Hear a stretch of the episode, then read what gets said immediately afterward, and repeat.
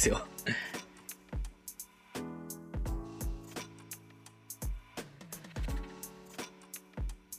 はーい、わかりました。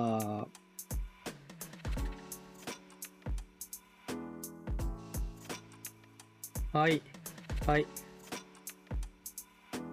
せーの321 3、2、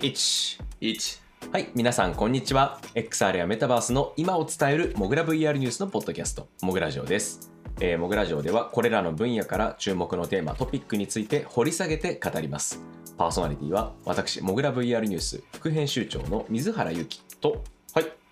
えー、モグライブ副編集長のゆりいかと、編集長のすんくぼでお送りします。というわけでね今日は3人でということで皆さんよろしくお願いします。3人ですけど、ちょっと。はい、リリッチじゃないですか。こう1.5倍ですからね そうそう編集長プラス副編集長2名っていうね。はい、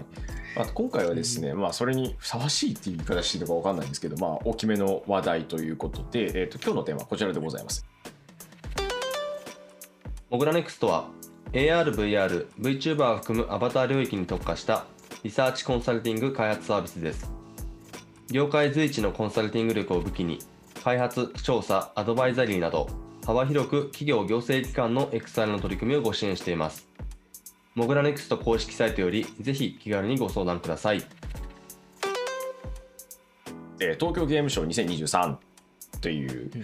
まあ、大きいイベントが直近で開催されましたのでそれの雑感とかレポートとかを、えー各、まあ、3名でやっていきたいと思っています。はい、うんうんまあ、実際ですね、あのモグラでその現地の取材に行ったのが、まあ、なんとこの3名だったということで、そうですね。まあ、ゲームショーの振り返りをするなら3人で話した方がいいんじゃないのということで今日はゆりかさんにも来てもらってます。はい、よろしくお願いします。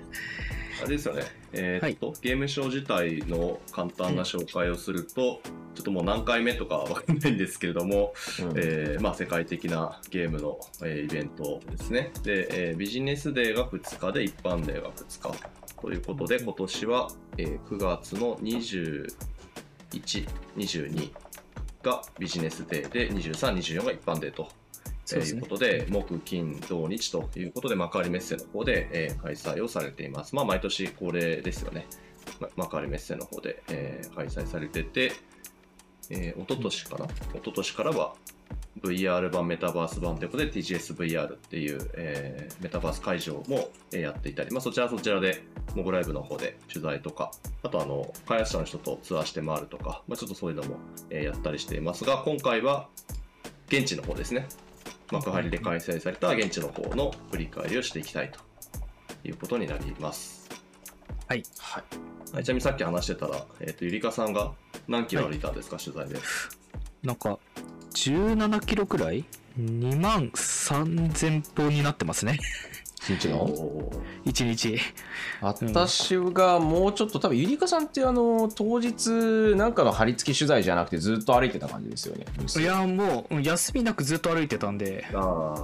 僕が、えー、とこの日がですね、えー、とほとんどというか TGS で丸1日行ったんですけど半分以上張り付き取材とそれの移動張り付きというか、えー、と発表と移動だったんですけど僕も1万6000歩ぐらいああ。なんでまあうん10キロちょいかな、うん。まあ、あの自分の歩幅とアップルの計算だとあデバイスの、うん。あそう。展示会はね、展示会取材はね、歩きます。やっぱ見て回らないといけないんで歩きますよね。まあ、僕はあのあんまり見て回ってないんで、そこまで歩いてないですけど、今年はあの幕張メッセ1から11まで全巻使ってて、まあ、11は一応配信エリアだったんですけどまあなのでちょっと遠いところまで含めて全部使ってたからまあ散々歩いたっていう。でゲームブースが一般というか大手のコンソール系とかスマホ系が1から8の方に入っててで横っちょにあるちょっと離れたところに VRAR とかインディー系のコーナーがガーッと固まってたんでうんうん。全部見て回ろうとすると相当往復したら歩いたりすることになるっていういやー、使いましたね。大変でしたねちなみにこれ、あの、いや僕もあのいろんな展示会の取取材を海外も含めてやってるのでいつも思うんですけど、なんかその一筆書きみたいにすごいその、うん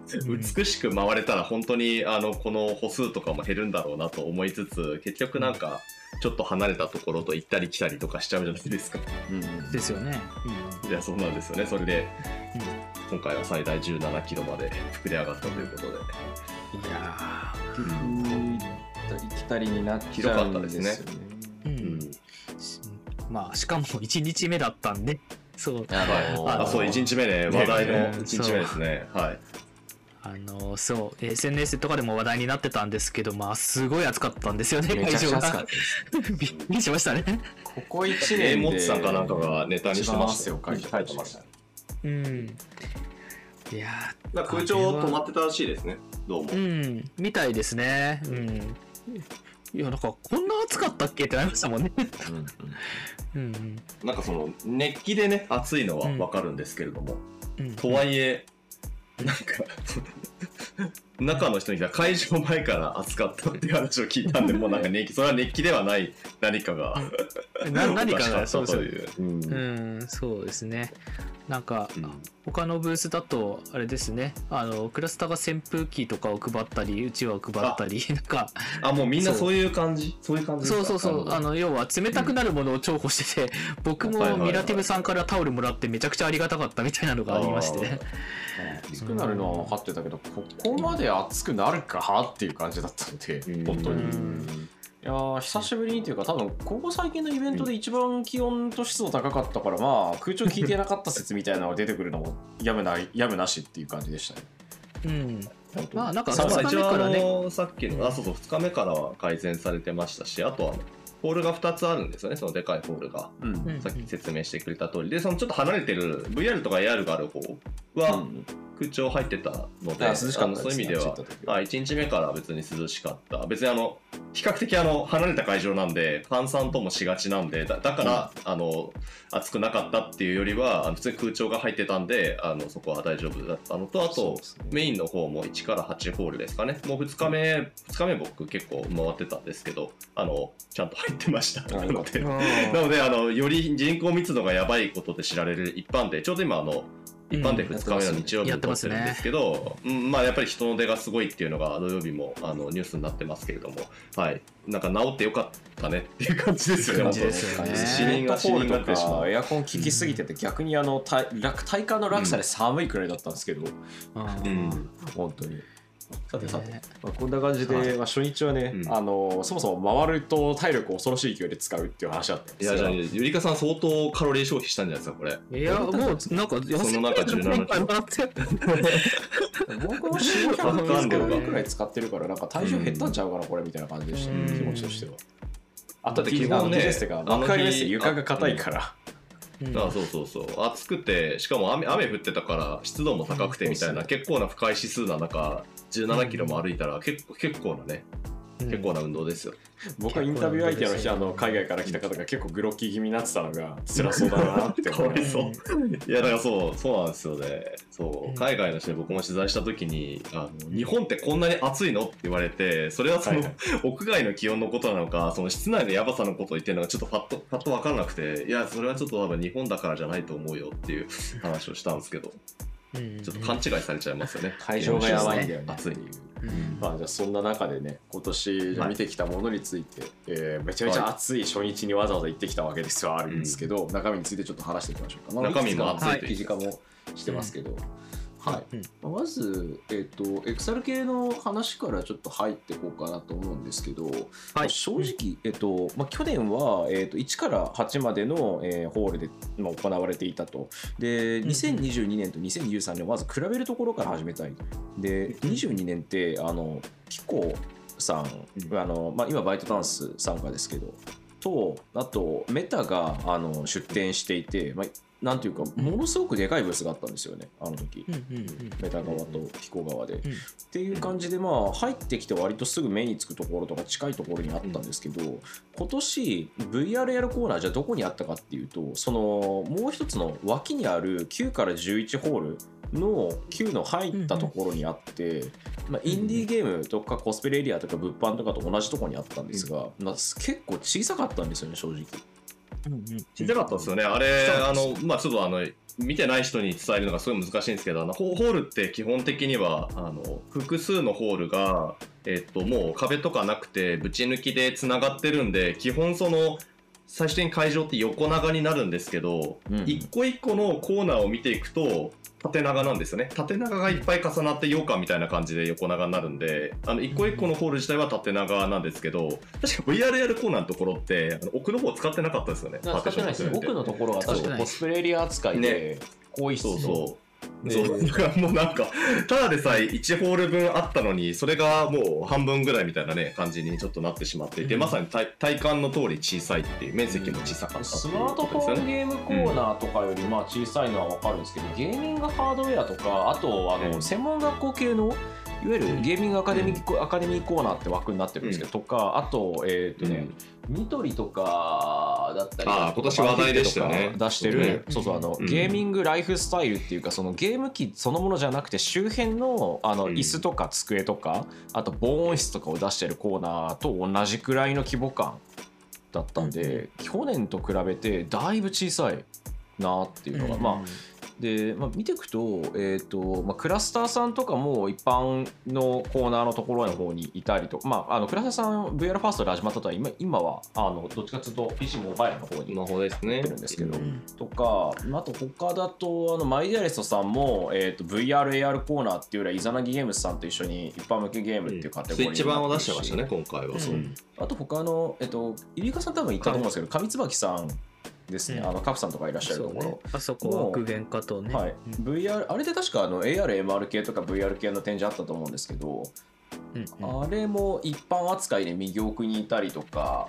うんうん。で X リアルさんあの、まあ、エンリアルって名前だったいわゆるスマートグラスっていうかディスプレイうんうん。グラス型ディスプレイを作ってるところも、うん。えー、とゲーミングハードウェアっていう扱いになっていたのでいわゆる VRAR 枠みたいなカテゴリーに前入ってたところがだいぶ散ってるなーってますね。で、うん。まあ今年メタもいないのでそんなに大きく大々的にこうバトルを仕掛けるような感じでもないっていう空気だったんで、うん。まあ、メタいはややっぱりこう来週これ大手がねそのでかいブースを、まあ、お大手っていうのがその別にプラットフォーマーじゃなくてもいいんですけどなんかこうでかいブースがボンボンとあってなんか張り合ってんななんか PR 合戦してんなみたいなのがないないと急にこうトーンダウンするんですよねやっぱ展示会って。うんうん今年はそういうの全然なかったですね XR 系は。うん。うん。ていうかなんか分かんなかったんですけどなんであんなに散ってたんですかね？ねいやでも毎年散ってるんですけど、毎日あ散ってるんですか？のはい。うん、散ってます、散ってます。あの基本的には、まあ、VRL コーナーって言っても、まあ、結局、そこをメインで出すところと、やっぱその、例えばカプコンとかは分かりやすいですけど、まあ、既存のでかいブースの中で、その PSVR2 出すみたいなのって、まあ、別にもうずっと毎年、例年、ああいう感じなんですけど、ただ、今年は、その、メインである VRL コーナーがちっちゃかったので、より、よりそこがなんか、VRL コーナーすらなんかその散らばった一つみたいになっちゃう感じで、うんうんうん。はいはいはい。あのこれがメインのホールの1から8番のどこかに入ってたらまた印象違うんですけどやっぱりへ言いうん言い方悪いですけど僻地にあったんですよね。うん物販とインね。ディーと e スポーツとコスプレと ARVR って扱いだったんで、あうん。の確か XR 総合店の時も VR 系とかメタバース系って結構端っこの方にあったんですよ、あれ。で総合店っていうか、まああのーまあ、クリエイター店の方がやっぱりメインになってて、うん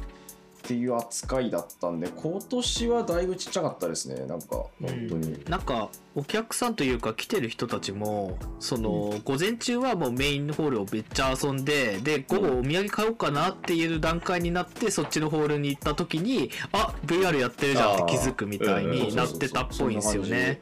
だから、いうん、午後から夕方の方が盛り上がってましたねどっちかっていうああと、そう。そうね。順番に回っていくからそうなんですよね。ちょっと外れ会場、外れっていうその要はあの離れてる。ちょっと脇に脇にねある感じの会場だとそうなっちゃいますよね。どうしても、うん。私も昼になる前に先にあの VRL コーナー見た見たっていうか、そっち側で取材があったんで回り放題だ。いや、うん。あの見た時にガラッガラなんですよ物販もインディーも、うん。人全然いなくて。で、えっとその日の終わりの、えっとまあ、5時平常なんですけど3時半から4時半くらいまでの時に行った時はだいぶ人いましたね。並んでた。うんから、うんまあ、皆さんの並ぶ順番的にそこしゃあないとこもあるのかなっていう。去年とかは Meta だいぶでかいとこ出してたりはしたんですけど、まあ、そんな状況ではありました、コそうでネクトがすね、まあ、コネクトがねあるし、まあ、どうしてもその去年の段階で、まあ、ブースはでかかったですけれどもあの多分一番目玉だったはずのアモアス VR、 Among Us VR が体験できるのかと思いきや、なんかその人形とかが置いてあるだけでそうできないっていうちょっとあのやっぱタイトル的にも真新しいものがないっていうブースになってたっていうこともあって、まあす少しその無理無理して出してもなっていうのはなんか気気持ちとしては分かりますよね。そうですね、うん。タイミングが悪いというか。去年は PSVR2 がやっぱりあっという間に切れてたりしましたけど、うん。結構並列だし、うん。今年あの、確か PSVR2 って今年ありえあったか？けどそんなになかっうん台数なかったか？そもそも出てなかったからどっちかっすねすいませんカップブース見てないなかったっすよね。あったのか。はい。じゃあそんな中じゃあちょっと、とはいえね別にブース数としてじゃあず一桁とかではないレベルであったので、はい。とそれぞれ見てきてよかったものとか話せればと思うんですけど僕、まあそんなにたくさん細かく体験できたわけじゃないんですけどあの体験できたのがあのノフィオっていうあはい一回あのモグラの方ではプロトタイプ版のレビューをすでにしちゃってるんですけれどもいわゆるあの VR ヘッドセットを無線化する無線化キットですね。あー。でバルブインデックスっていう PC 接続型の VR ヘッドセットにつけてであとは、えー、と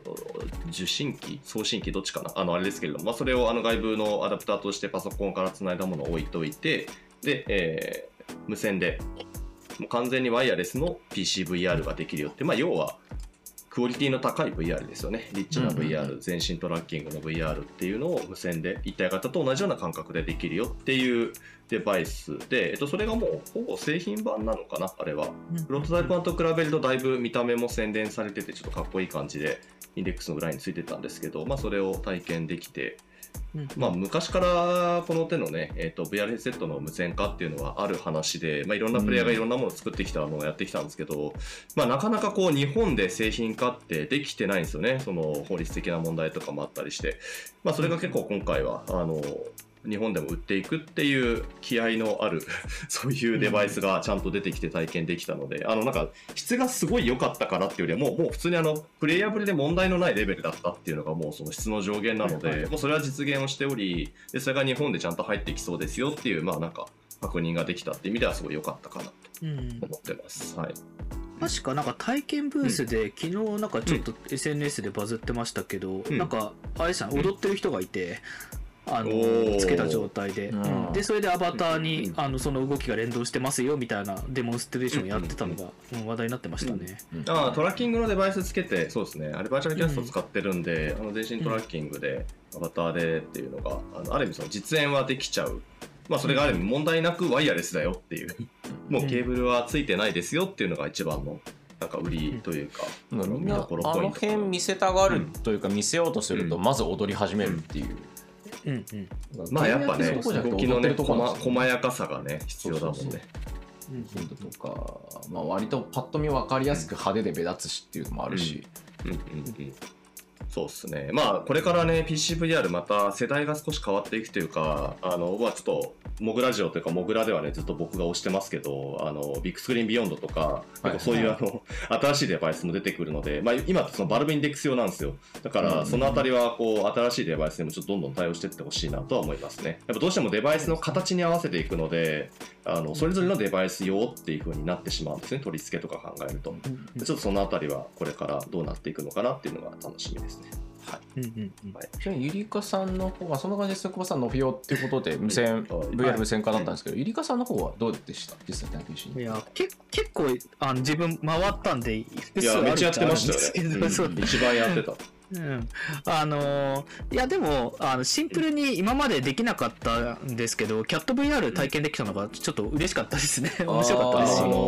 リーロームって言ったらいいの？オムニとかと同じカテゴリーの。えっと、フリーロームじゃないですね。フリーロームはあの自由に歩き、あの、本当にリアルに歩き回っちゃうあーやつフリーロームだよねで、えっと、あれはあれですね。ちょっとなんだっけ、名前した。トレッドミルですね。トレッドミル型ですね。はい。あの、ランニングマシンみたいな感じのね、あのその場で、そうですねはい、うん。走れるよみたいなやつですね。うん、まあそうよ自分の足で。ううん。ん、うん、よかったんですよね。なんか自分の足で動かすっていう感じでどんな感じかなって思ってたらなんか結構すり足気味だったんですけど、まあ割と床をスルスルってすこするような感じで歩くみたいな感じで、でもあのやってみると歩いてるっぽいんですよね。あ感触として。うん。ちゃんとあ自分がうんうん。行きたい方向に歩いてるっていう感じがちゃんとあったので、はいや、はい。これはいやなんかまあ言うとあれなんですけど VR 足大事だなってちょっと思いましたねなんか、ああ、ね。うん、根本的に今までってあのまあ両両腕のそのコントローラーで自分の行きたい方向を指定してみたいな感じでやってたんですけど、いやなんかやっぱ自分の顔と体の姿勢がそっちに向いて歩いてるっていうのはやっぱちょっといいですね。感動があります。これすごいシンプルなんですけど。まあ、うんさっきその井原さんが言ってたまさにフリーロームっていうあのこれ決して家ではできないので、まあ、うん昔で言うとあれですかねバンナムさんがやってたドラク VR ゾーンエ VR とかね、はい、VR ゾーンとかになってるのもう本当に体育館みたいな広いところを抑えてで本当にリアルにバックパック PC 背負って動き回るみたいな体験ってやっぱ非常に自然でどうしてもそこからコントローラー操作になるとなんなんかなってなっちゃうのをどう解決するかっていう、まあ、ある意味夢のデバイスなんですよね。もうこれもずっと前から無線化と同じである話で、オムニとかね、そうですね。えーバーチャライザーとか、あの本当にいろんなデバイスが出てきては、今どうなってたっけみたいな、あのオムニはなんかまだ頑張ってますけれども、まあそういう風になっていく中で、キャット VR ってそういう意味では続いてるんですよね。そこが結構うん大事かなと思ってて、やっぱ続かなくなっちゃって、デバイスももう展開できませんとか、もう本当にクラウドファンディングやってたけど、あのバッカーに送付できません、もうそこからして全然みたいなのも多い中で、キャット VR って確か日本だと、もうすでに何か所かいろんなところで、ゲーセンみたいなところで入ってたりとかもするので、結構継続的にできてるっていう意味では、まあその製品の改善とか、そういうのもちゃんと回せてるのかもしれない。ちょっと僕もやったことないんでわかんないですけど、うんそのあたりはちょっとこう、唯一生き延びて頑張ってるプレイヤーっていう印象はありますね。うん、あのなんか TGS の展示会場を見てもパッと VR 系の,、んあの今回のブース展示の中で一番派手だったのってキャット VR だったと思うんですよね。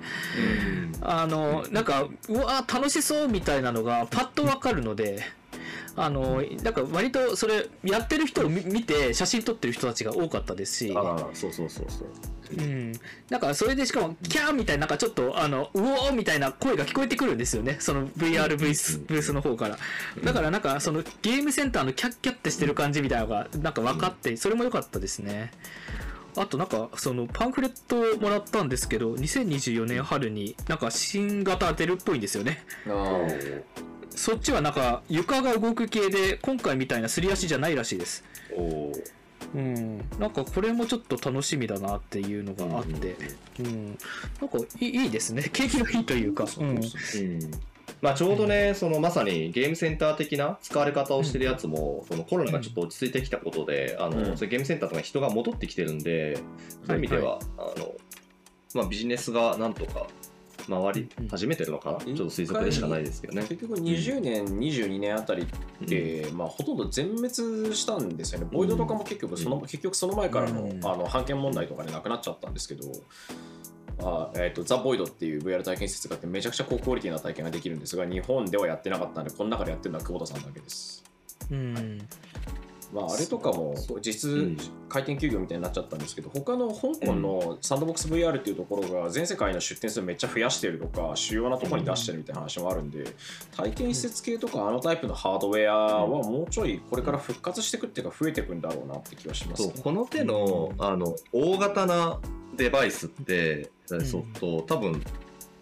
これ僕も詳しくないですよ。詳しくないんで、本当に詳しい人いたら教えてもらいたいんですけどた多分これまでも散々繰り返してきてて分かりやすいのが、あのドライビングシミュレーター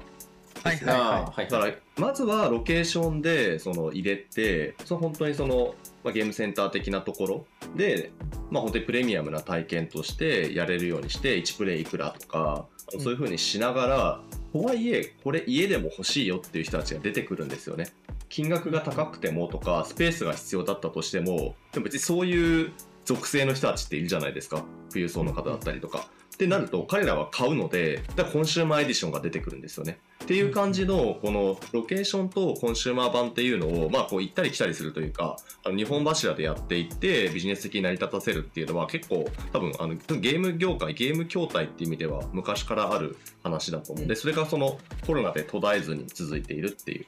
ことなのかな。ちょっとやってみたいですね。やっと VR。うんうん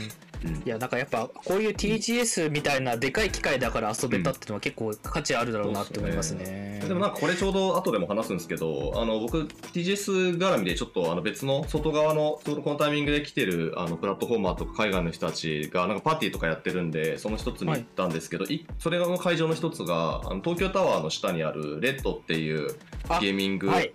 なんかゲーセンのすごい版みたいなテーマパークみたいなところで、でもキャット VR 普通に置いてありますからね。あそうですそうです。いい場所、うん。うん。通路のど真ん中みたいなところになんかしかもちょっとなんだろうあ網の中みたいな謎のなんか動物園みたいな感じで置いてあって、結構かっちょいい感じの中プレイするっていうので、まあ、普通に僕行った時平日夜だったんですけどやっぱプレイしてる人たちいてなんか、そうおーおーと思いましたね、そうですね。はい、そそれからあとコンテンツはどうですか？あ僕続けて喋って大丈夫ですかね？あもういいですよ、えっと、すいません。えっと、まあ、あの、VR ゲーム系も本当にいろいろ回って、回してもらったんですけど、あの、まあサードバースの、あの、ソウルコベナントってゲームが結構気合を入れた、あの、新作を出してましたね。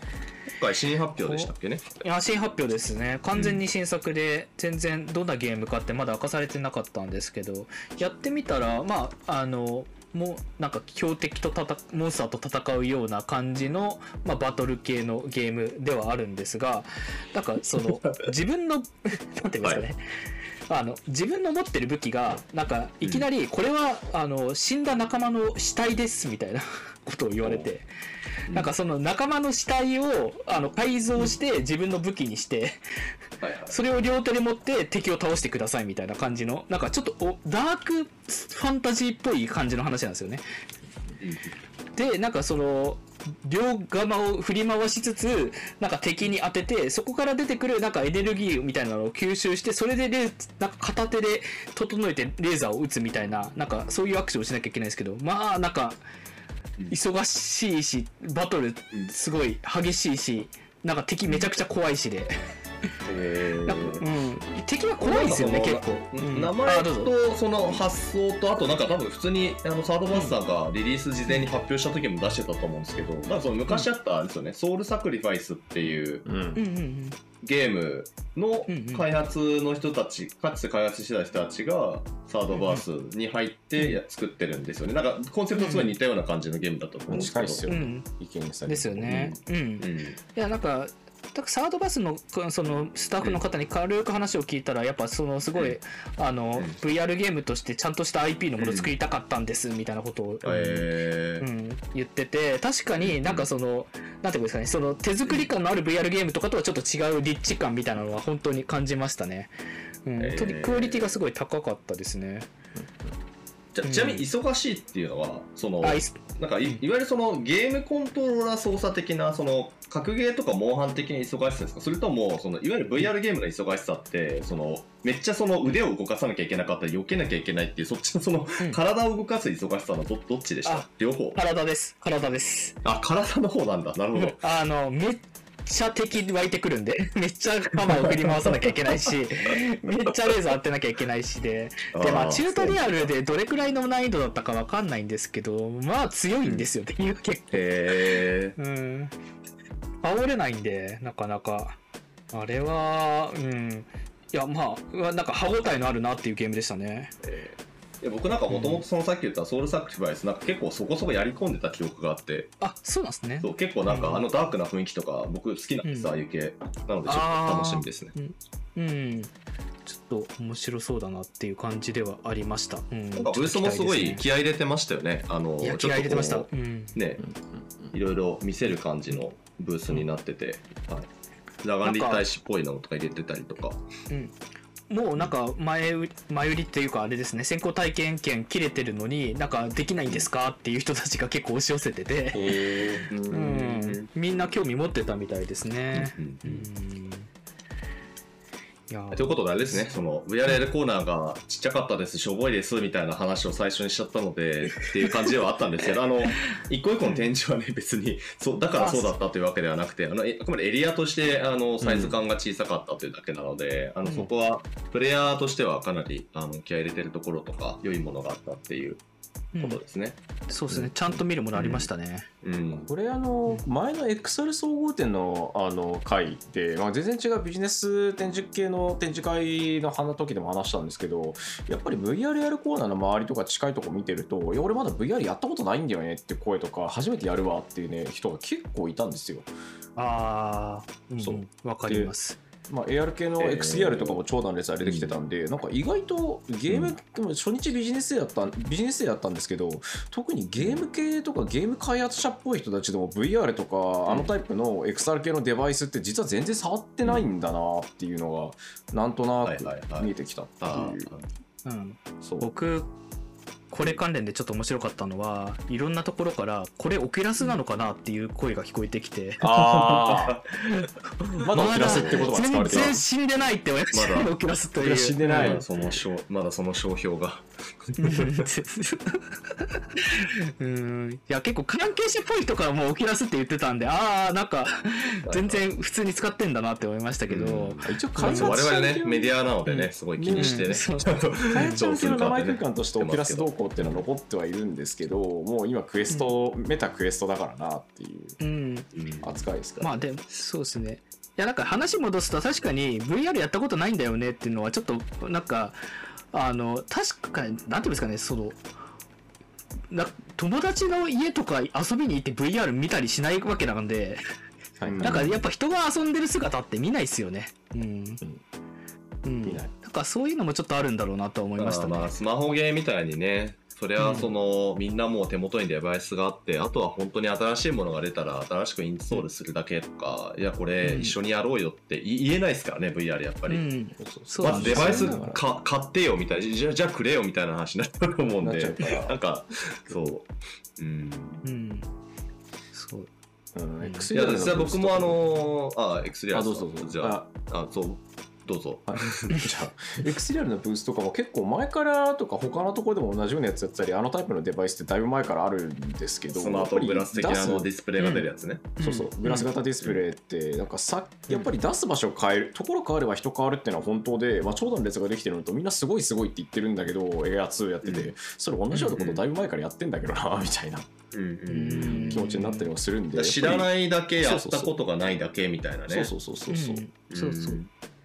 そういうの実が、はあのゲーム分野の人たちって僕は結構新しいものとか、ああいう新ハードもソフトウェアもそうなんですけど新しいもの特にゲーム以外の、えー、とデジタルゲームっていうそのあタイトル以外のものとかゲーム用ハード以外のものもガンガン触ってる印象があったんですけど意外とそうじゃないんだなっていう。触ってないと思いますよ、うん。うんまあ、僕もあの、まあ、ブース見た中でいくと、まあ、クラスターのブースはいろいろ取材があってあの近寄ってたんですけどちょうど僕が行った時ってあの自動車メーカーと発表してたあの爆走クラブっていう、まあ、クラスターの中で、えー車に乗ってまあいろいろカスタマイズできるよみたいなそういう感じの、まあ、新しいコンテンツを発表したんですよね。でそれが発表会があってでそのまま体験コーナーがオープンするってちょうどそのタイミングにいたんですけどその VR 版とスマホ版があって VR 版の方めっちゃ並んでたんですよ。うんううんんでスマホ版ガラガラみたいな。スマホでもできますよってすごい声かけられるんですけど誰も動かないみたいな感じで。まあうん。その言ってしまえばその別にクラスターってその VR ヘッドセットを対応してるとは言ってもそれがすごいメインではないじゃないですかないですね。結構スマホの方がねやっぱりあのユーザー人数も多いしっていうことだと思うんですけどでも人が並んでみんなやりたがってるのは VR ヘッドセットをつける方っていうしかも別にクエスト2ですよ。クエスト2をやる方っていうね、うんなんかそりゃそうっちゃそりゃそうなんですよね。ね、みんななんかで買ってないし持ってないから、体まだあのなんかこうそれこそさっきのカットキャット VR とかと一緒で体験施設とか展示施設に行ってやるものってあって個人で持てるものじゃないって思ってるんだろうなって気はちょっとしますね。うん。なん。とそう考えるとね、ちょっと我々、もうちょっと、なんだろう、モグラ VR 始めて1年とかはい。なんかよく言ってるんですけど、やっぱ本当にゆっくりゆっくり広がってるんだな、みたいな。常にその、まだまだこれからみたいな層が、しかもさっき水原さんが言ってたみたいに、い意外とその、やってそうな層とか詳しそうな層うん。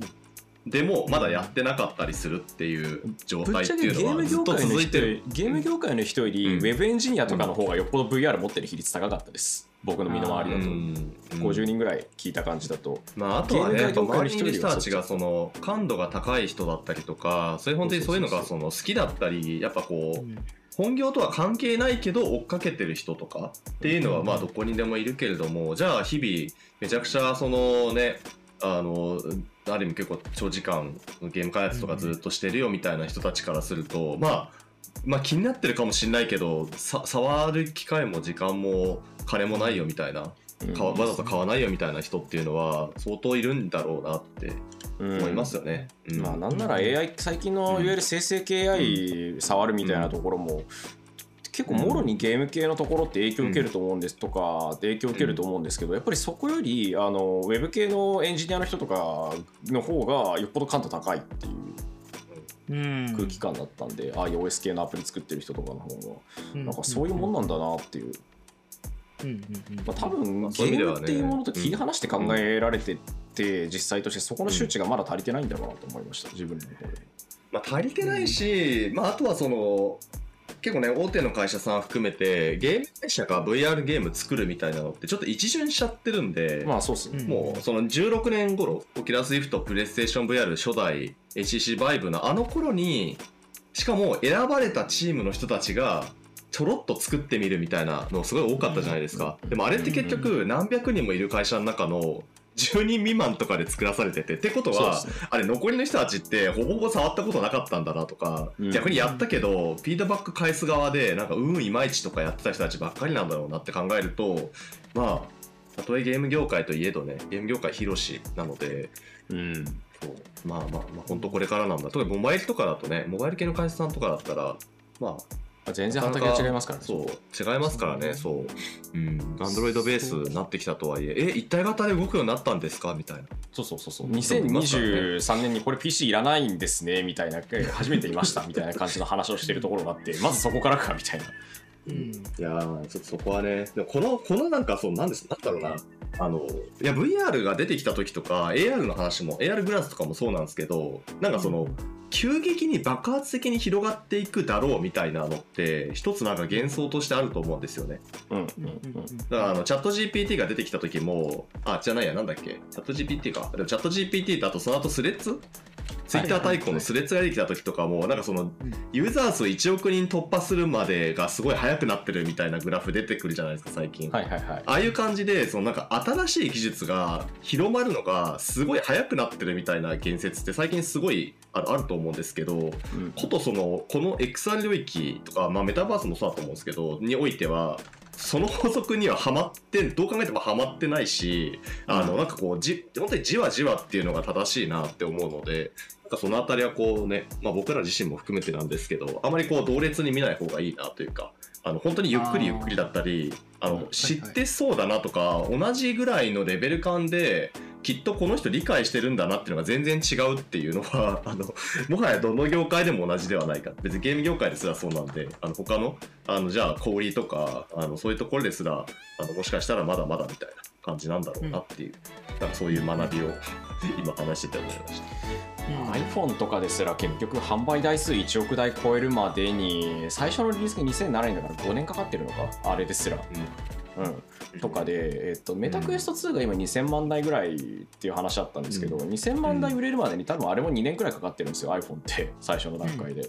全世界だと。って考えるとまあより手に取れる範囲がまだ小さくてあ新概念寄りである VR ヘッドセットがいかにそういうジャンルかっていう話になっちゃうですね。あこういう話、モグラジオでもね、なんかちょっと繰り返し出てきてる話なんですけど、なんか展示会行くたびにそう思わされるなっていううん。話で、全然結構本質な広まのかもしれない。ってないっうんう、うん。ね。まあ、この辺って結局ある敷地を超えた瞬間にみんながあの実は爆発的に普及すると思ってましたっていう話を後からし始めるんですけどスマホも最初そんな感じじゃなかったので全然、正直。うんうんはい。じゃあ、えっと、一旦 VRL 周りの話はここまでとして。で次はですね、えっと、ダブルコーテーション付きなんですけどメタバースの話でございますね。まあといってもいわゆるなんというか Web3 とかブロックチェーン系のところはグミさんとかが出してたりしたんですけど今回やっぱりブース的にでかかったのって、まあ、いわゆるその UGC, マルチ UGC あってマルチプレイヤーで、えー、と複数人数でコミュニケーション取れてほぼリアルタイム連打でみたいな条件とかを述べていくとクラスターとロブロックスぐらいだった。まあそもそもねメタバースっていう言葉すら多分まあ主催の人たちはほぼ使ってないですよね。去年はなんか基調講演とかねやってたと思うんですけどうん。今年はその言葉がほぼ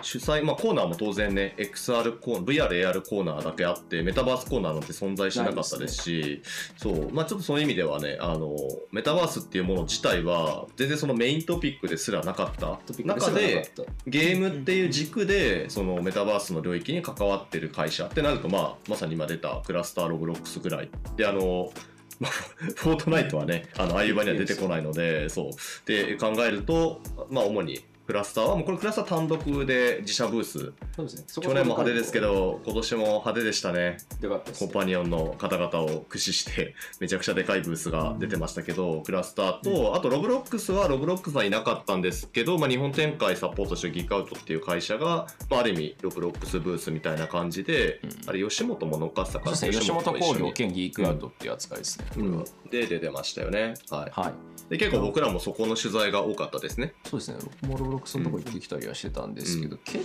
構ねこうクラスターさんは一応メタバースっていうワードはあの加藤さん CEO の方があの事業戦略のところで話していたんですけど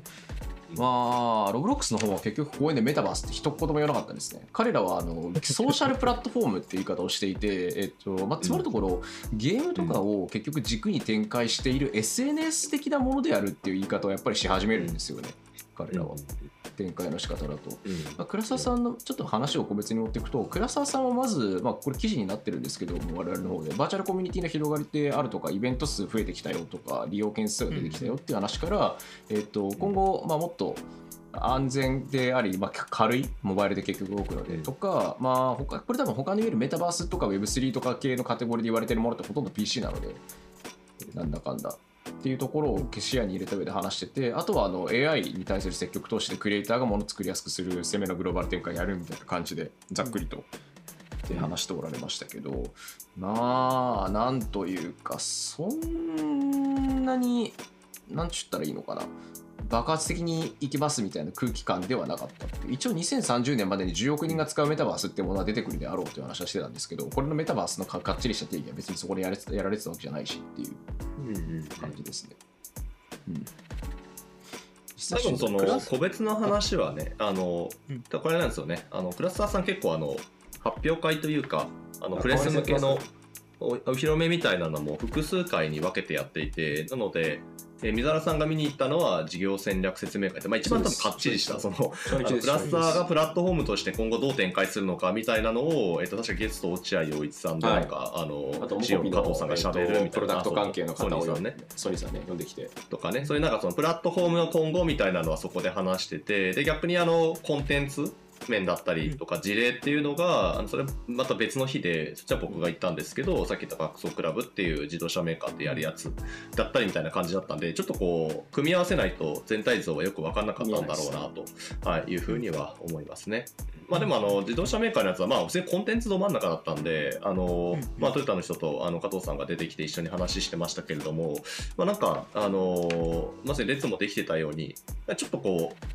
う、うワクワクするような、あのそういうコンセプトのあのワールドをこうクラスターがオフィシャルで、しかもかなりがっちりとした座組で出してきたっていう意味では、まあ、すごい、これまでにないちょっと展開に入り始めたのかなというふうには、あれ多分調整とかどうやったんだろうと思うんですけど、全部で何社だっけ何種類だっけな ?30 種類ぐらいあるんですよね、車が。であれ全部、あの、あれと一緒ですよ、トミカと一緒で、あのデフォルメデザインで作ってるんで、あの、あれもうぜ全部のその8社協業なんですけど、多分8社にその作ったやつを全部確認してもらって、ここはこうしてくれみたいなのやった。いや、いやあれ可愛いんで、あの、あの、あのデザインはめっちゃいいなと思いました。あれ見たことないんで、あれ普通にそのままトミカとかになったらめっちゃ楽しいだろうなっていう、すごい可愛い感じなんですよね。クラスターなんであんまりそのポリゴン数出せないっていう、多分そういったあのところもあって、けどデフォルメされたワールドのデザインとデフォルメされた車のデザインなんですけど、でもちゃんとその分かるみたいな。ちゃんとプリウスがあってみたいな感じで分かるので、まあ、そのあたりはすごいあのなんだろうな。若干そのユニークなあの取り組みをしているなと思いました。なんかトヨタの人が言ってたのがあのもうなんかその人おじさんだったんですよ50代、40代多分ぐらいのおあの方が、担当のデザインチームの担当ででもなんかもうほぼほぼ中身の議論は全部あの若手に任せてましたって言ってて決済だけは下ろすけどあのほ本当にこうもうあのメタバースのところが何がいいとか分かんないんであの全部若手にやってもらって、まあ、クラスターさんとやってもらってましたみたいなふうに言ってて、まあ、なんか若干そのあたりのなんかこう取り組みのなんだろうな、えー取り組み方みたいなのはあのすごい、うん。あのまあ、これちょっとこう言い方あれなんですけどもしっかりやってるなっていう感じがありましたね、うん。あれがそのおじさんがハンドリングしちゃったら絶対ああはなんないはずなんでならないですそのあたりが、うん、企業としてのこうメタバースへの向き合い方みたいな意味ではすごく、まあ、これからの展開見なきゃいけないですけど、まあ、結構理想的な座組でやっているんじゃないかなというふうには思いましたね。結構トヨタ社内にももともと 3D 使ってるじゃないですか。で VR とかも使ってるじゃないですか、その使ってますねかなり。製造プロセスの中で。そう。なので、あの結構その分かる人たちがいっぱいいるんですよねチームの中に、うん。だから結構技術レベルの話までちゃんとクラスターと、まあ、制作クラスターが担当してるんであのそことこうやり取りしながら作ってたみたいで。単純にその制作会社に丸投げみたいな感じではなくて 結構、うん結構普通に同じ目線で議論して作ってって作ってってたっぽいのでなんかそのあたりはちょっとこうやっぱ他の事例となんかあの雰囲気が違うのはまあよくあの分かるなというなんかそんな感じそれくらい。前のめりでいかないとダメっていう話なんですよね、シンプルに。そうそうそうそう。うん。そうだそれが、あれが、そのどういう KPI で、な どれぐらいの予算でやったのかみたいなところは、まあ、言ってくれないとは思うんで、掘らなかったんですけれども、まあ、とはいえ、あの、新しい領域に対する、あの、考え方としては、まあ、あの、非常に参考にしてもいい事例になって、なってるかもしれないというふうには思いました。はい、まあ、僕は、あの、酔わなかったんですけど、隣でやってた人が速攻酔ってて、ちょやっぱそのあたりは車でそう、運転っていうところがね、やっぱ入ってくるんで、まあ、うん一番難易度高いところですよね。やっぱり車はね、うん大変ですね。大変ですよ。でででも、でも、じゃ正直びっくりして、あのインタビューでも聞いちゃったんですけど、あのワールド、VR でやってほしいそうです。あ、そうなのあーなるほど。やっぱり運転席に座って没入体験をしてほしいっていうのがやっぱ根底にはあるみたいでだからちょっと若干そのあたりがあのいわゆるザザ企業事例と違うんですよね。体験者の人数を取りに行こうとしたら絶対スマホに振るじゃないですか。スマホ前提の UX に振ると思うんですけど、そこは VR だそうですので。なので結構そこはあの長い目でやっていくんじゃないかなとは思いますね、うん。あとシンプルにスマホのところで数が欲しいって考えてないんでしょうね。一個一個のその体験の品質上げまて、まあたあと単純に商材の単価がすごい高いんで、車だったら。うん。うん。そこら辺の VR チャットの日産事例を思い出しましたね。うんあああそうそう結構それとかにも近いしあともっとまあクラスターの場合ユーザー層若いと思うのでまあそういう意味では、あの長い目で見てお客さん育てていくっていう、うんしかもその自動車業界自体がちょっとそのいろいろね大変だと思って電気自動車の話とか。なのであのそういう意味では愛着を持っていってほしいみたいなのは、まあ、根底にもあるし、まあ、だからこそあのああいった取り組みがしやすいんじゃないかなとか思いましたね。あーあそこまで産業がでかくなっててしかも1人当たりのあのスパン考えると次マーケティングする先ってもう子供しか残ってないんですよね多分。うん。普通の人っていう言うとあれなんですけど成人とか成人とかからマーケするようだともう遅いからっていううん。話でもあるし、まあ、ロブロックスとかで出してる会社も多分そうだと思うんですけど。うん根本的にクラスターが爆走クラブでロブロックスがドラえもんだったの好きですけど。ちょっと面白かったですよね。あドラえもんは当日面白かったあですねのステージで、うんえっ、と、まあ、紹うん紹介じゃない、藤子プロとかと協力してドラえもんのゲーム作るっつってて、うんまあ、あれは開発エニッシュさんっていうモバイル系のところなんですけど、が出すって話をしてたりとか、まあ、あとはあのステージ上ではやってたことは正直ロブロックス RDC ロブロックスデベロッパーカンファレンスで話してたやつをちょっとカスタム日本語僕らしもねカスタマイズ前回で喋っちゃってる。そう前回で喋っちゃってるそうなんですね。なんですなるほど。まあ日本の成長率は高いよねっていうお話は当然出てきたし、っていうのはあるんですけども、あとはあのー論文の 論文の論文のって言っても今論論文自体どれぐらい通じるか分かんないんだけどもはや。の淳さんがまあ出てきてそれあの淳さんが司会やりながら、えっとどういう、まあ、コンテンツにするのかとか吉本ののがどういう関係なのかみたいな話をしてたんですがまあ結構独特だなっていうのとあんまりそんなロブロックスとかあまり人たくさんいなかったんですよね実は。うんうんそうそうそう。まあ、みんなブースの方見てるのとああいうのあんま関心がないのかもしれないんですけど相変わらず数がすごくて、あの VR ヘッドセットと同じっすよ。うん。多分東京ゲームショウにいる人たちは分かんないですけどロブロックスの認知度多分一桁パーセントなんじゃないかなとまあだと思います。知らないそう。うん。謎の海外のプラットフォームが来たみたいな、いやそうなんですよ。だからまあうん。ポテンシャルはすごいでかいんだろうなとは思いますね。うん。うんえ多分あのうんちなみうん。はいあどうぞどうぞ。いやちなみになんですけどその、あのなんか PS5 版のロブロックスがなんか展示されてたんですよね。僕体験できなかったんですけど。ああ、されてましたよ。はい。フロントラインズっていう、あの、うん。一番そのなんだろう、ロブロックスらしくないというか、まあわざとやってるんですけど、あの、本当にその、いわゆるコールオブデューティーとかに近いタイプの、あの、本当に一人称視点の、えーガチ FPS を、うんそのロブロックスで動かすやつが、動かすというか、ロブロックス向けのがあるんですけど、まあそれを PS5 で体験できるっていうのが、1台だけ置いてありましたね。あれまだ未実装っていうか、本公開されてない10月にオープンするやつなんで、あの、早めに実は出してたっていう話らしいです。なるほど。はいはいはい。いや、あれちょっと気になったんですよね。その、んロブロックスってやっぱり言う、言うとあれなんですけど、結構子供が触りやすい、シンプルで、なんか簡素、うん。ある意味うん、ちょっと簡素さはちょっとあるなって思ってたんですけど、うん。それがもし、その、こういうハイクオリティ系のゲームまでいけるよってなってくると、ちょっとち、はじ話が変わってくるぞみたいになる人たちが結構いるんじゃないかなっていう。うん、あとなんかそもそも、えっと、ロブロックスのやっぱりプレイヤー層ってたびたび発表されてるように、えっと、ティーン18歳以下が半分なんだけど18歳から24歳がもう半分ぐらいっていううん、そうそうそう。割とちゃんとしたゲームややれるような年齢層とかが残りの半分占めてるっていう感じになってたんで結構ねなんかもともとの子供向けのゲームプラットフォームだと思って思われているようだが実は実態は全然そうじゃないんですよねっていう話をインタビューでも話してて。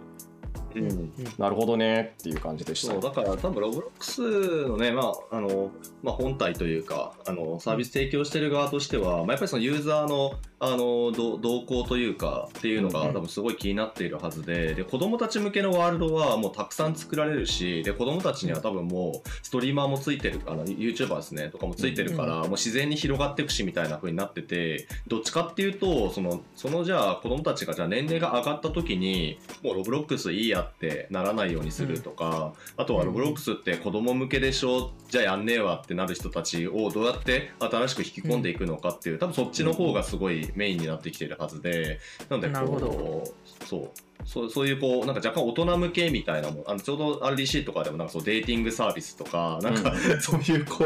うなんかやや大人向けの話をすごい出してくるっていうのはあのまさにそのロブロックスのプラットフォームとしての戦略だったりとかあとあのクリエイターっすねうん。うん僕もあの今回な何社か来日してるクリエイターロブロックスのクリエイターがいてそのうちのそのまさにフロントラインズっていう FPS 作ってるところのマクシミリアンスタジオっていうところの人が来てたんで24歳ですけどね。24歳の代表とちょうど話をしてその彼がその日本って暑いのって聞いてきたんですけどうんあの話聞いた時にややっぱりそのクリエイター自身も年齢上がってくんでずーっとロボロックスタジオ9歳から触ってるって言って 15年。まさかの9歳か。15年選手ですよ。15年選手。多分日本で誰も追いつかないと思うんですけど。15はい。年ユニティ10触っていや触ってる人みたいな話になってきますね。いやそうそうそう。ややばいっすよね。っていう彼が言ってたのがやっぱりそのロブロックスのそのプラットフォームの拡張性みたいなそこが成長しているところがあのやっぱすごくいいいいというふうな話をしていて。だからロブロックスにまだないゲーム作りたいらしいんですよ彼らうんっていう意味でちょうどそのタイミングでロブロックス自体がもっとあの、んガチなゲームっぽいのを作っていくようにシステムを今どんどんアップデートしてってるんでじゃあ自分らが最初の FPS 作ってやろうっつって作ったっつってて、うん。まあまあすごい分かりやすい話だなと思うんですよね。うん。うん。実際だってあのフロントラインズってあのロボックスってあのアクセス数全公開なんで見れば誰でも見れば分かるんですけど今5700万アクセスとかになってて、うん まあ普通にちゃんとユーザーも集めれてるんですよね。うん。うん。で一応彼の話ではあのフロントラインズやるためにロブロックスのアカウントを作ってる人たちが少なからず出てきてるみたいでロブロックスってこんなんできるんだって。いうだ本当にそこのプラットフォームのその境界線をもっと広げていくっていうのをコンテンツデベロッパー側もしっかり乗っかってやってるっていう、まあ、はい。この辺りはちょっと強い要因の一つですね。うん。正直もうあのロブロックスの成長というか市場の取り方のペース見てると北米と欧州だと、多分もう10代っていうか、ティプレティーンとかの層って取り切っちゃってるんで完全に。うんこれじゃ広げられないんですよね。だからまあ PS5 系とか XBOX 系のプラットフォームに展開するのも、多分まあそうなんだろうなっていうそうですね。年上の人みたい。PS5 でね、できるとか、まあ、Xbox はね、もともと対応してましたけれども。本格的な追加でメタクエストのところは初動でまあ100万 DL 以上いってるっていう900万うんっていうところもあったんで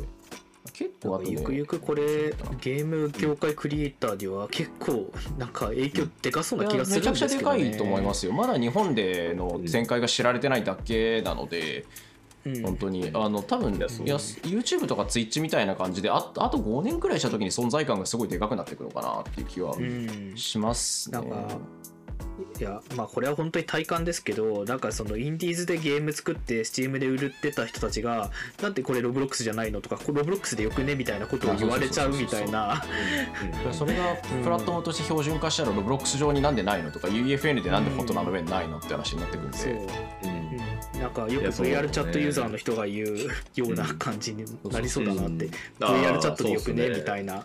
結局その、まあ、VR チャット自体がそもそも Unity で作ったあのコンテンツをなんというか橋渡しするためのプラットフォームになっているんでうん、実質そうそう。なんかハブするハブプラットフォームだから別にこれ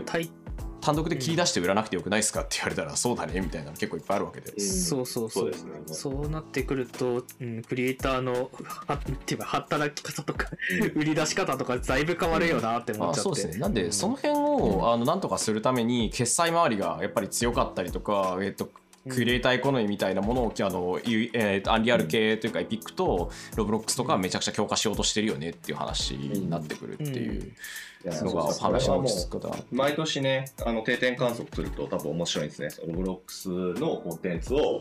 どんぐらいのブースが出してきてるかみたいな 話でいくと、まあ今回はおそらくあの、まあ、本家本元というか、まあ、本当にちょっとでパートナーシップ結んでるギークアウトのブースぐらいにしか多分なかったはずで、まあ、ここからどうなるっていう感じなんですけど、ちなみに、さっきから話に出てきてて全く話題に出さないのがあのフォートナイトなんですけど。はい。あのエピックゲームズはまあそもそもブースを置いてないわけなんですけど、なんか、いわゆるその UEFN っていうね、そのフォートナイト向けに、えっと、アリアレンジと連結して、まあ、ある意味ゲームエンジン的にコンテンツ作ってアップロードできる仕組みが、今年の3月か4月ぐらいからオープンしてて、だんだんこういろんな例が出てきてるんですけど、なんか会場にあったんですかね、UEFN 製のコンテンツみたいなのって。いや見つからなかったですけどね。あるとしたらインディーエリアか、うん。もしくはあの学生向けのところぐらいにしか多分置いてないんじゃないかっていう気はしますね、あとはそれこそ EFN 系のコンテンツ制作が今日ってるところがビジネスエリアで出してるとかそれぐらいなんじゃないですか、ああ、確かに。そうか。だじゃあそういう意味ではまだ UEFN もじゃあこれからですね。だからそうそういう意味では、まあ、クラスターもある意味そそんな感じがしてて、そうですね。クラスターブースじゃないところにクラスター製のゲームが置かれ始めた時っていうのは多分ちょっと何かのきあの予兆かなと思っていて、なんかそういうのがねねこの辺りのメタバース系プラットフォームが次のステップに進むかどうかっていうポイントなんだろうなというふうには思いますね。うんうん。うんうんうんうんちなみにマクシミリアンスタジオの話はめちゃくちゃ面白かったんで頑張って記事にします。あはい。一つロックスのあの VP の方にインタビューしてきたんですけど、まあなんか日本ってどういう国として受け止められているかっていうのが直接は言われなかったんですけどなんとなく透けて見えるっていう感じでしたね私も。はいまあ、こんな感じで、いわゆるメタバースというか、UGC マルチプレイ、えーオンライン、リアルタイムみたいなところのプラットフォームに関してはこんな感じでしたと。まあ、ロブロックスとクラスターぐらいっていう感じですね。で逆になんか多分日本のこのブースに来てる人たちでやっぱりコンソール系の関係の人たちがすごい多いはずなので本来。ちょっとね彼らが作りたいものとやっぱり方向性が違うから最初は多分無視されてるんだけど途中から完全に無視できないタイトルになっていくと思う。本当に、うん。そうですね。今はまだそのカテゴリーかなっていうモバイルもしっかりですよね。はですね、うんうん。ですね。そしてうん。PC コンソールモバイルゲームの話なんですけど全体感見た時にあのパッと見た時なんで、まあ、これ最後の方なんでいくらでも喋ろうと思えば喋れるんですが、なんか今年の TGS これみたいなのってあんまりなかったなっていうのが正直な感想であああれは？ホヨバースはホヨバいやでかかっただけです。そうそうもうでかかったけ。どだけ。そうですかね。でかかっただけ。あ、そうなんですか？あの、えー。なんかいや原神とかあのネットイースとかホヨバースとかのモバイル中国のモバイルとか、まあ、クロスプレイプラットフォームのゲーム作ってるとこ基本無料プレイプレイ無料のとこ作ってるのは、割とでかいブース使ってて元気そうにしてたんですけど他のブースのまあスクエニとかコナミとか光栄とかカプコンとかだとあとセガセガアトラスバンダイナムコとかでっかいスタジオは、まあ、もちろんでっかいスペースを使っている。だけどなんというかうん。これみたいなのが今年ないんですよ。ああのー正直。なんか球がないわけじゃないんだけど去年と比べて明らかにあの発表してる件数とかソフトウェアが減ってる、まあ単純にあのうん。コンソール系のとか PC 系とかだと今若干谷間になってるっていうの僕はなんが、か結構原神は今回盛り上がってたなって感じで見てましたけどね。まあ、でもあれ割と結局ホイバスって去年いなかったっすよね記憶正しければ。ありだっけ？あそうなの？ホエバースは今回初めてだと思います初でしかもですよね結構な、うん。多分サイズでその、うん。まあどっちかというと日本のモバイルゲーの会社がほぼゲームショーから撤退している中全で然あのドカンと再現もいないし。出たっていう、うん。そう、うん。割と参加者キャッキャキャッキャしてましたよ原神周りの。あれはプレイヤー多いからですね多分。うん。そこはもうシンプルに、さあのうん。日本国内のそのモバイル系のゲーム会社が今てか確か今年ってラセングルみたいなあの要は FGO の開発会社ですねとかうん。だったりもいないしでもともとその辺やってたクルーズとかグミとかブロックチェーン系の方だしでガンホーもいないしミクシィもいないしって感じでモバイル系はなんかホヨバースとネットイースぐらいじゃないですか本当に。でかいところ、うん、まあそうですね。全体感を見たらそうなんですけどただなんか、そのブースを見ると なんか原神っぽいゲームめっちゃあったなってああそれめっちゃいっぱいありまましたね。原神とかアークナイツっぽいアートワークのゲームすごいいっぱいあるすごいデザインあれこれあれ原神ブースじゃないんだみたいになんかなっちゃうみたいな、なんかゼルダ出た2年後ぐらいのあブレス・オブ・ザ・ワイルド出た2年後くらいのなんか TGS っていうかゲーム系のイベント行くとブレス・オブ・ザ・ワイルドっぽいアートワークのゲームめちゃくちゃあるみたいな。まあでもそういう意味では、まあそうですよね。だってげ原神のそのゲーム市場の取り方ってやっぱそう尋常じゃないじゃないですか北米圏も含めて、うん。ですね。なので普通にグローバルゲームタイトルとして今一番ホットなのは何ですかって言ってまあげ原神じゃあ原神を参考にしたコンテンツを作ろうっていうのはまあまあまああのなんかうん。そうなるだろうなとは思うので、うん。非コンソールっていうかあのフリープレイフリートプレイで始めるんだったら結局原神かあとリーグ・オブ・レジェンズかみたいな感じじゃないですか、うん。結局。なんかまその原神も原神でちょっとロブロックスとかクラスターとはまた違うんですけど、あの要はあのゲームの中にもうななんでしょうあらゆる要素を詰め込んでその世界めちゃくちゃ楽しんでくださいねみたいな感じの、うん。なんかあのメタバースっぽい体験をすごい提供することを考えてる会社なんで。はいもうあれなんですよね。もう料理できるし釣りできるし、うん。カード 登場人物たちの中で流行ってるカードゲームがあるとかあの FF と同じですねそこは確かに。そうそうそうそう、うん。FF と同じなんですよね。うん。なんかものすごいそのその中にミニゲームをたくさん積み込めれば、うん。それは自然とメタバースっぽい楽しみ方になるじゃんみたいな。はいはいはい。うん。えそちなみにそれはその、うんいろんなその、まあ、それを参考にしたような会社がいっぱい出てきてる中でその要素もみんなある程度参考にしてるんですかね、それともそのあくまでえー。アートワークとかそのいやでも正直アートワークじゃないですか、うん。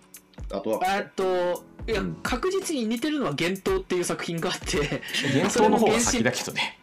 うん、あいそうそうやまあそうあのそこまあまああいいですの、まあ、運営の過程でプロセスが変わっていくっていう話ではあると思うんですけど、うん、まあまあそうそうそうそう。まあいいんですけど、すいません、めちゃくちゃめんどくさい話になってしまったんですが、いや、なんかその、いや、確かにアートワークレベルで似てるものもあるし、なんか世界観を歩き回れるみたいなところはちょっと共通してるのかなってのはちょっとありますね。あれ、げちょっと待ってあ待って入り方にところあ幻冬ってこっちの方の幻冬かあ、あの、幻の塔ですよ。うん。あの確かね同じようなタイトルでもっと前から出てる幻冬って、まあ、ほぼ同じタイトルで中国が作ってるタイトルがあったはずなんだけど僕そっちのこと今考えてたわ。違うやつだこれ。いや、いや、あの、いや、そ、そこ話すとややこしくなるんでいいですけど。原神の方が、いやえっと、そうそう。2021年リリースだからほぼ同2020年リリースだから原神の方がちょっと早いですね。幻冬よりは、その幻冬だと、まあ、うん。まあ、いわゆるその、うん。なんて言いますかね原神メタバースというとあ言い方がちょっとあれでかもしれないですけど、要するにそのまあ本当にあのプレイヤーがめっちゃその世界観歩き回ってもうその世界観の中でいいじゃんみたいになっている。状況のものっていうのをみんな目指してもいるなとは思いますしでホイバースって要は他のゲームに関してもお同じような感じであの、ホイバースゲームでいいじゃん満足しできるじゃんっていう RPG もあるし恋愛シミュレーションもあるしみたいに作っていっててなんか IP はもうそういうなんかそうバトル方式とかゲーム方式の違いでしかないみたいなうんでももうほぼほぼ世界観はなんか共通したものがあったりするっていうような作り方をしてて、うん。なんかそういうの含めてなんかもう網羅的にやろうとしてる戦略あるなっていうのはちょっと面白いですね。うん。ゲームを中心軸にしてマーベルっぽいこととかあとはまあテーマパークディズニーとかっていうことをやりたいのかなっていう話がディズニーっぽいです。なんかそういう意味では。ううん。ん多分そういう意味ではね。そうそう。そっか、まあ、日本だとポケモンポケモンっていうねそうそうそう。もう日本老舗老舗 IP がありますけどね。あと任天堂が今だんだんそっちに寄ってきてるっていうか、まあここ任天堂ね。10年10年じゃないか。56年ぐらいだと任天堂はゲームをハブにした IP 系のさまざまなあの世界世界自体を売るっていううん。方向性にだんだんシフトしてきてるんで、まあでもそれはそうだよねっていう。うん、なんかこの世界自体を売るみたいなので派遣を取る会社みたいなのがいっぱいあるっていうのはなんか結構メタバースの盛り上がりに近いなとは思ってあますね。あなるほどですねうんうんそうですねうん。あとなんかビッグタイトル少ないっては言ってましたけど、竜が如くブースとかは結構わーってなってましたけどまあ、ね。僕はちょうど出てたからそれで盛り上がってみた感じはするんですよね。うん。あとはストリートファイター6の CR カップが昨日すごい盛り上がったりとかしてましたね。うん。そう。あと、あの、すみません。これこ個人的に見ててすごい注目だったのが、クレイジーラクーンの関連グッズのところのブースが結構盛り上がってたんですよね。ああストリーマーブースのところはやっぱり相変わらず人気ありますね今のところ。うーんいやこれもストリーマー系のものってあの VTuber とすごい近接領域にあるので、うん。うん。あのかなりコラボも多いしあのしかも CR カップ今回 VTuber2 名だっけな？出てる感じだったのであのなんていうんですかね。結構今ネットでよく見る顔の人たちは大体 CR カップに関わってると言って過言じゃないっていうか、そうですね。うん。はいはい。はい逆にもう CR カップ見てれば割と今ネットで有名人って誰っていうのが分かるみたいなところまで来ちゃってるので。ねあれってほとんど紅白歌合戦みたいなカテゴリーじゃないですか。ああそうそうそうそう。もうそのレベルになっちゃって。るそういうことか。ゲーム実況者のそうそう紅白歌合戦。ストリーマー系の人たちからするともうそういう扱いです。うんうんうんううんん。でそれにあとそのや遊んでるタイトルなのが「ストリートファイター6」なのもすごい面白くて、うん格ゲーってしばらくずっと冬の時代って言われてたのがストリートファイター6って大復活をし果たしたので。ストロークちゃんと売れてるのはありがたいですよね。あとね、面白い話で、あのギルティギアっていう、まあ、格ゲーのシリーズがあギルティギアも結構年上世代向けというか、うん。25から30ちょいぐらいの、いわゆるおじさんに近いとか、うん。ベテランゲーマーに近い人ばっか遊んでんじゃないのって思ってたら、アークシステムアークスかどっかだったかなが出したアンケートで、あの18歳から24歳が一番プレイヤーとして多くて4、5割ですっていう話が出てて、格ゲーの若返りが起きてる、今。そうそうらしいそうそうっていう。うんまあでそれが多分ストリーマーによるものがそうそうまあ、ストロークもだいぶやりやすいし、ストリーマー人気、インフルエンサー人気みたいなのが、そこら辺にめっちゃ影響出てるんじゃないのかなっていう話がされてましたね。だからストリーマー影響による IP のに、うん。ビッグタイトルは、まあ、その組み合わせのものに関してはめちゃくちゃ今回やっぱ人多かったなって思いますね。あーいやでももともとそうなんです。いやなんかもともとそのじゲーム実況と実況者でストリーマーの存在がどんどん大きくなるっていうのは、まあ本当にいろんなところで、まあ、今年やかにここ数年言われてきたところではありますけどいや本当に、ね、年々なんかそのなんだろう影響力を見せつけられることが多くなってるなっていうのはすごいすごく感じますよねストリーマーって、もうだってどどのブースも本当にこうストリーマーの人たちをあのゲスト登壇させてなんか同席させるとか、もうやりまくってるじゃないですか。うん。はいで、さっきも出た例だと、まあ、クラスターとかもねすごいストリーマーの人、男女を挙げて何人もスパイギアとか、あのアサリチョコとか呼んで、いろいろこうトークさせるとかもうなんか、うん。多分げ芸能人以上にとにかくストリーマーっていう状況にうんなっていて、で彼らがその登壇するって自分たちが発信してくれること自体が一番の集客になっていくみたいな、そうですね。なんかそそうことにもなってたりして。うんね、そのあたりは、まあ、正直別に XR とかメタバースも変わらないと思うので、うん、変わらないと思う。まあ、そこをすごい意識して動けてるプレイヤーって、まあ、まだ本当に少ないなとは思うんですよね。お大手は別なんですけど、インディーレベルとかだと、どうしても技術寄りから入っちゃったりとかすると思うんまあ、で。それしかないですからね、逆に言うと彼らは。ああそうそうそう。うん人的なところから入るんで。うん、なんかストリーマーたちのそのコミュニティというか、なんか大きうん。いなんかつながりみたいなのがあるんですけど、なんかそれも結局返し見ていくと、うん。その APEX をなんかみんなでコミュニケーションツールとして使ってたりだとか、あと、うん。なんて言えばいいんですかね、もうあと、この前結構やっぱりすごかったのは GTA をみんなで遊ぼうぜって言って、あのストリーマー GTA っていうのがめちゃくちゃ盛り上がってて、うんあの、まあ、なんかそれで見ているやりとりとかを見ると完全にメタバースみたいな遊び方してるんですよね。うんうん。あそのワールドを飛び回るようにいろんなゲームをやってるってことですよね。あそうそうそうそうなんですよ、うんうんマイクラとかでやってたりとか、あと、うん。ボイスチャットありで PUBG とか他のゲームでやってたようなこと自体がそもそも GT オンライン的なものとかでみんなやってるっていうね。そうそう。GTA だとなんかみんなであのうん。犯罪を起こす組とそれを止める組に分かれて戦おうぜって言ってなんかちょっとドラマみたいなことをやってたりするっていう。う、ん。うん、なんかまあそれってでもうん。VR チャットとかでもやってる人はいるよなみたいに思ったりとかしますし、うんなんかそういう意味で実はすごい近接にあるなっていうのは見ててめちゃくちゃ思かいますね。近いですね、その辺は。ゲーム産業自体がどんどんでかくなってきててっていうところとくっついてるし、あとあとはあの芸能人文化みたいなものと全く同じものが結局ストリーマーから出てきてて、で、ストリーマー周辺の力というかが発生じさせてる集客効果とかもあれでも完全に芸能人とかバラエティ番組の枠と同じじゃないですか、ですね。実質、うん。そういう感じなんかちょっとそれよりも強い気がしていてなんだろう。その芸能人ってあくまでも金を払ってその看板になってもらってであのその力で無理やり半ば無理やりファンを連れてくるみたいなところあると思うんですけど、なんかストリーマーの場合ももっとなんかそのなんだろうな。まあ、自発もともとゲーム実況してるからそうそうなんですよ。だから、うん。コンテンツとの親和性が高い人たちだったり本人の熱量がもともと高いところから来てるので、まあそのあたりはもしかしたら本当に今までの芸能人とかの比ではないというか、うん、距離が、まあもう多分ね最近単価がストリーマーの方が高い人たちとか当然出てると思うんですけどなんかもう本当にその、うんまさにそういうことなのかなっていうね。インフルエンス力が全然違うっていう。YouTuber ストリーマーでいくと、海あの世界で一番登録者数がいるミスタービーストって人がいるんですけど、うん。あのあの人どんぐらいだったっけな今。えっとねミスタービーストはね今1億7000万人ぐらい登録者がいて、うん。YouTube の。で、まあ、この人すごいのが大体まあ1億回再生されるような動画をポンポン出すんですけどそれってどんぐらいかっていうとまたポンポン出していくんですけどこの前あのオフトピックかなんかでやってた話で面白かったのはあの再生者数が多すぎて広告の主がつけられないって言ってたんですよ。スーパーボールとスーパーボールと同じあのそうそうそう。アメリカあののスーパーボウルあれって確か30秒で数億10億とか持ってくんで、CM 流すために、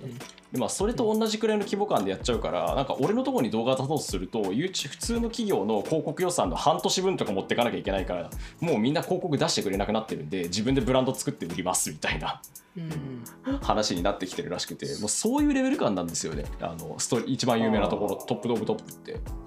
本当に。そね。こまでいかないにしてもストリーマー系のところってまあすごく数字が出てきてはいるんでもう日本でそういうのをやったりとか広告出演するより自社で自分でストリーマーなんかこう例えば、えー、とゲームチプレイプロゲームチームのコラボ商品出す、ま、出しますとか新商品開発してまあ出しますみたいなそれこそみそ金とかありましたけどあれは1個の流れですよね。うんうんうんあのヒカキンさんああいう流れになってくる。もううんそそのストリーマー、まあ、今回だから TGS でも相当ストリーマーをゲストとか、まあそのインフルエンサー的な形で呼んで参加してイベントを起こしてみたいな、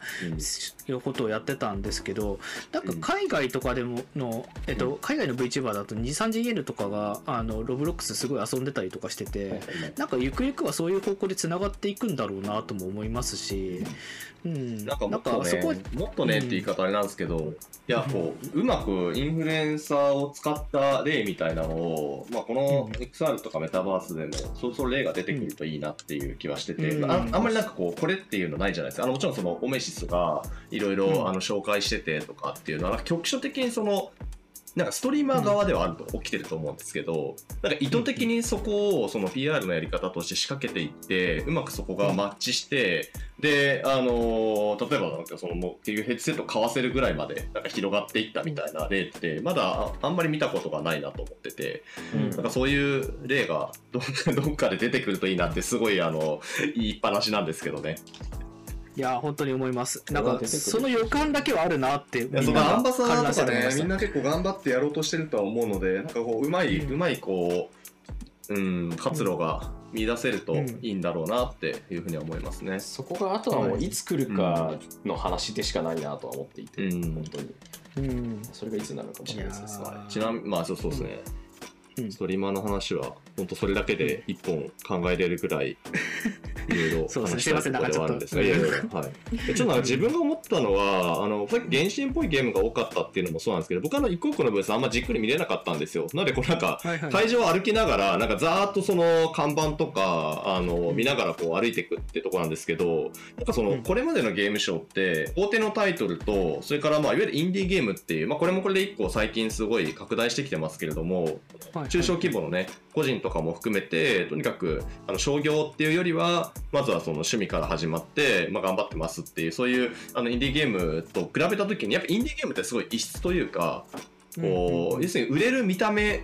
をそのままやるとかじゃなくて、やっぱうん。うんあえて逆張りをしていくみたいな、うん。こんな、こんなん作っちゃいましたみたいなのがすごい多かった印象なんですけど、なんか今年って、なんかインディーブースの方もなんか似たような雰囲気のがすごい多くて、なんかこう、正直違いがわからんというか、あの、やや抽象気味なゲーム、ガチゲーム会社が作ったものと、多分インディーゲームのうち結構多分ちゃんと、あのプレイしてもらいたくて作ってるやつの違いがなんかだいぶなんか近くなってきてしまったなと思って、うんなんか全体的にちっちゃいブースも中規模なブースも似たようなものっていうのが個人的には印象としてすごい強かったですね。うん、わかります。あの、うんアートワークのレベル、正直あの、うん2022年ぐらいとかの TGS 見た時もそうだったんですけど、特に 2D のアートワークとかポスターのアートワークのレベルが飽和しきっちゃってて、で、うん各自方向性は変えたりとか独自路線出そうとしてるんだけどそれもなんというか革新的にすごく新しいみたいな感じになってないっていう、うん。まあ、ドットで使うのもなんか多分ねめっちゃ多いし。いわゆる、まあ、インディーゲームって別に見た目だけじゃなくてゲームデザインのところが新規性が高かったりとかだと思うんですけど、なんかそそれをそのバーンって伝える方法がプレイしないと分かんないっていう状態になっててだ VR とかと同じことになっちゃっててそのうん。パッと見の印象がみんな変わらなくて。でもなんかやれる時間って限られてるわけじゃないですかプレイできる時間って。うん。だからど,、はいはい。どれやればいいか結局分からんっていう状態に陥るっていう意味ではまあなんかこうあまあ、ここからその状態からまたなんかあのいろんなやり方でその訴求する人たちが出てくるんであの本当にそういう意味でもなんかちょっと端境期なのかなっていう印象は受けましたね。TGS いやの本当にインディーブースはなんか見るだけだと多分やっぱ全然ダメで全片っ端から体験しなきゃいけないんですけど、う。ん片っ端から体験してると一日あっても終わんないじゃないですかあれ正直。いやブース数はね数が多すぎて。あまりにも多すぎてそう。そうそうそう。だからなんか今年やっぱりそこを見てて、いやインディー側はインディー側でどう差別化してどう手に取ってもらうかっていうのはもうアートワークのレベルだった時期はとうの昔に過ぎてる。あのモバイルのタイトルのそこが飽和しちゃってるから、だからどう伝えるかなんだけどそれは結局やってもらうまでわからないってなってくるといやこれなんかまずそもそもゲームの本数が多すぎるから知ってもらうところと優秀なパブリッシャーを見つけることがまず寛容なので、まあ、そのために出してるのかなぐらいの感じです。あそうですね。いやだからもう作る、いねやもちろん作る側は大事なんだけど、それと同じぐらいうん。売るとか知ってもらう側のことをうん。プロフェッショナルの人たちがお金かけてやらないとうん分かりにくくなってきてるんじゃないの？っていうのが、えっと、初見の感想。で片っ端から触れればよかったんだけど今年その時間なかったんで僕は。うん。悲しいことに。なんか今の話久保田さんの話を聞いてなんでその VTuber って尖ったゲーム流行るんだろうっていうのがちょっと分かった気がしたんですよね。ああそうだそうです。うん。そういうことだな。ねうん。うん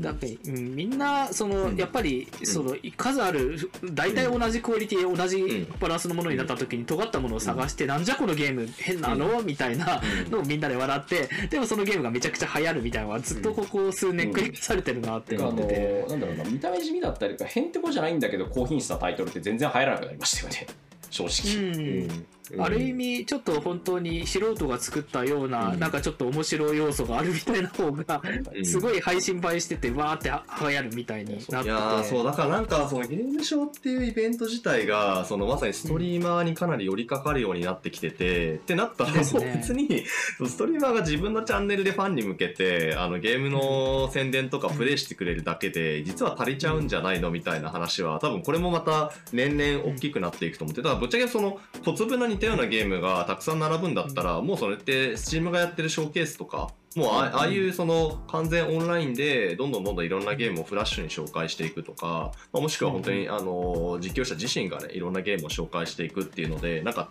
足り足りちゃうんだろうなっていうあのこう人混みの中行ってみてな何百ってあるゲームの中から本当に偶然一つやってそれが面白かったみたいなのってもうなんかちょっとあのななんていうのがいい例えなのかわからないんですけどなんか砂金拾いみたいななんかそういう感じに、まあ、メディアの視点としてもねなんか発掘するにしてもちょっと対象が多すぎるっていう状態になってきてるんでなんか個人的にはもうゲームイベント自体が、まあ、海外とかだとパックスとかねそういうゲームファン向けのイベントになったかもそのああそこにゲーム好きな人とかゲームっていうものに対して同じ時間同じ場所に集まることでその熱気をみんなで共有しようっていう。やっぱゲームっていいよなみたいな。なんかだんだんそういう場に変わっていくのかなっていう。で別にやるゲームはぶっちゃけると何でもいいみたいな。なんかそういう感じの場になるかもなって気はします、ランパーティーとかそのファンのファンミーティングとかノリとしてやっぱ近くなってっててっていうことですね多分、まあ、僕らが言ったのはビジネスデーだったっていうのはあると思うんですけど、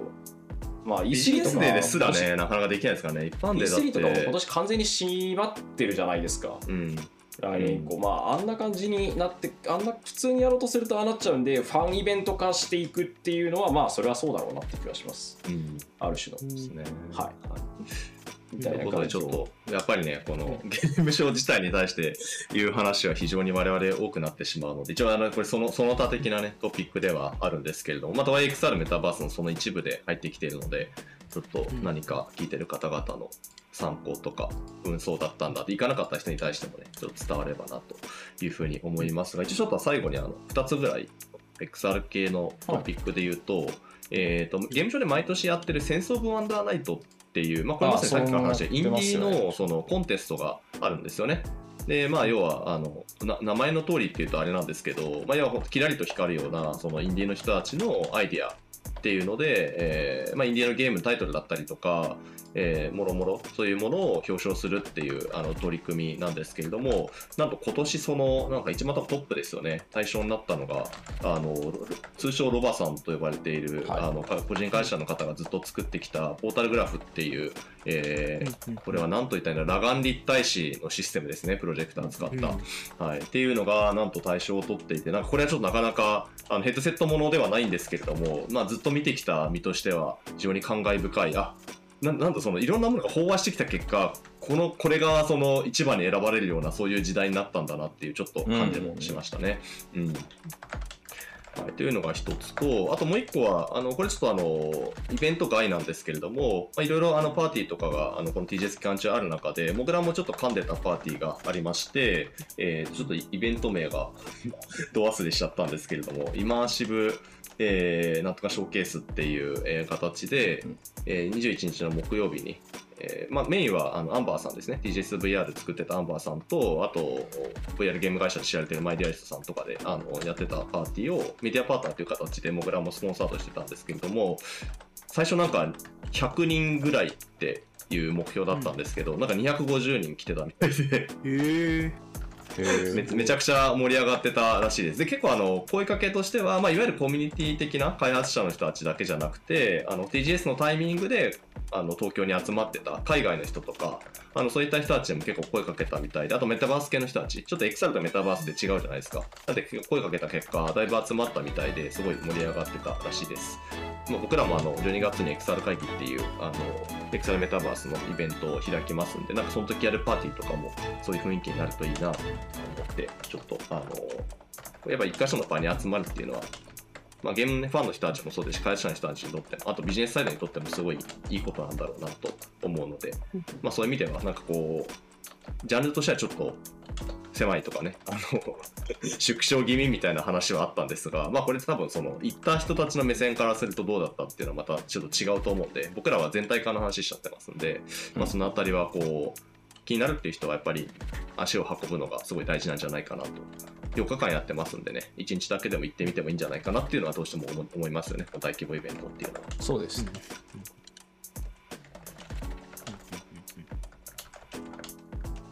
というそんなゲームショーでした。という感じでございましたということでですね、うん。えーまあ、そんなところで、えー一旦じゃあここで告知のお時間でございます。瀬古さん。よろしくお願いします。ということで、まあ、あの、毎、毎週じゃないな。毎週？学習なんで、毎回？毎回、ですね。毎回、あの、話してます。今、告知の期間は、あの、XR 会議の、あの、告知をしておりまして、まあ、先ほども話にちょっと出しましたけれども、12月の18日からですね、22日まで1週間、えー開催をする XR メタバースの業界カンファレンスになります。はいまあ、先週までもいろいろ言ってきたんですけれども、あの今年はちょっと過去一で多分、ゲームショーじゃないですけど、盛り上がるイベントになるのは、ちょっとま間違いない状況になってきているので、気になる方は、えーぜひ、えー今、公式サイトの方で早割りチケット等々販売中なので、覗いていただければと思います。これからいろんな企画、セッションの中身だったりとか、展示だったりとか、あといろいろサイドの企画とかも含めて情報を出していくので、あのぜひウォッチしていただければなというふうに思っております。はい。あとあれかな、ちょうどこのタイミングなので、もう一個だけ告知重ねちゃうと、今ちょうどあの、参加者募集中なんですが、あの、メタコネクトの報告会というのを予定しておりまして、10月の2日ですね、えーちょっとこれ、これ、いつの週っていうのがすごい難しいんですけれども、えー2023年の9月の28、29ですかね、日本時間だと、そこで開催されるメタコネクトで、現地に、えー私、久保田と、あと、あの、僕らでもよく書いてくれている、テックジャーナリストでおなじみ西田宗近さん、あの、現地に彼も行くんですけれども、2人で帰ってきた翌週に報告会をしようかなと思っております。こちらはまあ参加費無料なんで、もしよかったらぜひ耳だけ聞いていただければと思いますが、10月2日のえー夜に開催しますので、ぜひそちらもチェックしてください。はい、じゃあそんな感じです。また、えー、告知もおしまいということでですね、今回、えー3名で TGS2023 で、まあ、何が見えてきたのかということで、えーやらせていただきました。はい、えーパーソナリティは私、モグラビアルニュース副編集長の水原由紀と、はい、イリカさん、もうライブ編集、副編集長のここでイこれカです。イカさんです はい。と、はい、編集長の寸久保でお送りしました。はい、皆さん今週もね、あの、お聞きいただきありがとうございました。次回は多分もうメタコネクトの話で持ちきりだと思うので、えーお話、はい。話を、というか、このポッドキャストをお楽しみに、まあ、いつやるかまだわかりませんけれども、はい、はい。という感じで、皆さん今週もね、あ今回も今週じゃない、今回もありがとうございました。またねありがとうございました。